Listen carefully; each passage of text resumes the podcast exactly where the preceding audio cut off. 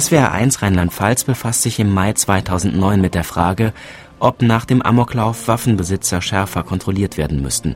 Der Vorsitzende des Bundes Deutscher Kriminalbeamter ist dafür, der Vizepräsident des Deutschen Schützenbunds ist dagegen. Der Vorsitzende der Gewerkschaft der Polizei stellt fest, die Zunahme von Gewalt in der Gesellschaft lasse sich nicht mit einem verschärften Waffenrecht aus der Welt schaffen. Eine große Mehrheit der Deutschen ist gegen Waffen in Privatbesitz. Trotzdem gibt es Millionen Waffen in deutschen Haushalten. Beispielsweise bei 1,8 Millionen Schützen und mehreren hunderttausend anderen legalen Waffenbesitzern. Sie sind von der geplanten Gesetzesverschärfung betroffen. Das bedeutet im Einzelnen, Wer seine Waffe nicht sicher aufbewahrt, muss mit einer Strafe von bis zu drei Jahren rechnen. Waffenbesitzer müssen sich auf unangemeldete Kontrollen einstellen, aber sie müssen die Polizei nicht in die Wohnung lassen.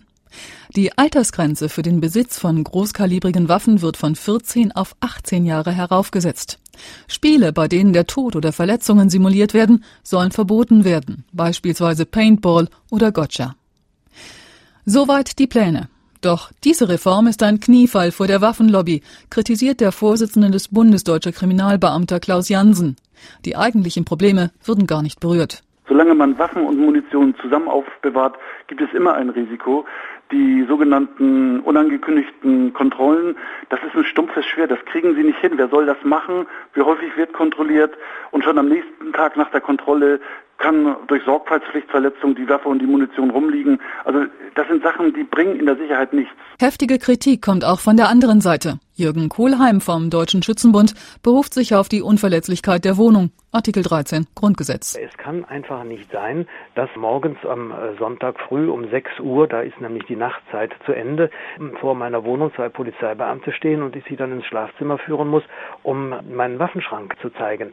Wir brauchen vernünftige Regelungen, aber wir sollten bitte auch die Kirche hier im Dorf lassen und uns in der Tat nicht gleichstellen mit Kriminellen, die letztendlich, wenn sie in deren Wohnung hineinkommen, die es nur dulden müssen, wenn ein richterlicher Durchsuchungsbeschluss vorliegt. Das geltende Waffenrecht sei sehr gut und ohnehin mehrfach verschärft worden, meint der Vizepräsident des Deutschen Schützenbundes. Wenn dieses Waffengesetz angewandt wird, auf der einen Seite durch die Behörden und natürlich auch beachtet wird auf der anderen Seite durch die Sportschützen, dann dürfte nach menschlichem Ermessen nichts passieren. Aber wir können uns natürlich nicht gegen menschliche Schlamperei, äh, gegen menschliches Versagen letztendlich wenden. Das haben wir in allen anderen Lebensbereichen auch. Das sieht Konrad Freiberg von der Gewerkschaft der Polizei anders. Es gibt viel zu viele Waffen in Deutschland, meint er. Und schärfere Kontrollen, so wie geplant, würden schon an Personalnot scheitern. Aber das Problem sei nicht nur über schärfere Gesetze zu lösen. Konrad Freiberg. Es liegt der Schlüssel nicht alleine im Waffenrecht, sondern der Schlüssel liegt in menschlichen Tragödien, liegt im Miteinander, in der Aufsicht des Miteinanders äh, und zu viel Gewalt insgesamt in unserer Gesellschaft. Ob man nun Killerspiele nimmt, alles was dazugehört, dass man Jugendliche zu sehr alleine lässt. Es liegt nicht nur der Schlüssel im Waffengesetz. Die geplante Reform des Waffenrechts ist bestenfalls halbherzig, meint SWR1 Berlin-Korrespondent Mark Kleber. Wir müssen alles tun, um zu schauen, dass Kinder nicht an Waffen kommen. Das hatte Kanzlerin Merkel nach dem Amoklauf von Winnenden gefordert. Die geplante Verschärfung des Waffenrechts tut nicht alles. Das Verbot von Paintball-Spielen ist reine Symbolpolitik. Die Zahl der Waffen pro Besitzer wird nicht begrenzt. Schützen dürfen weiter großkalibrige Waffen benutzen, wenn auch erst ab 18 Jahren.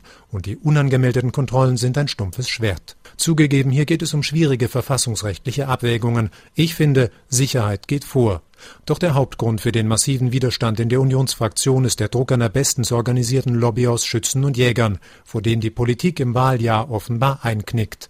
Meine Sorge ist, dass der Gesetzentwurf noch weiter entschärft wird. Das wäre ein verheerendes Signal, auch an die Angehörigen der Opfer von Winnenden.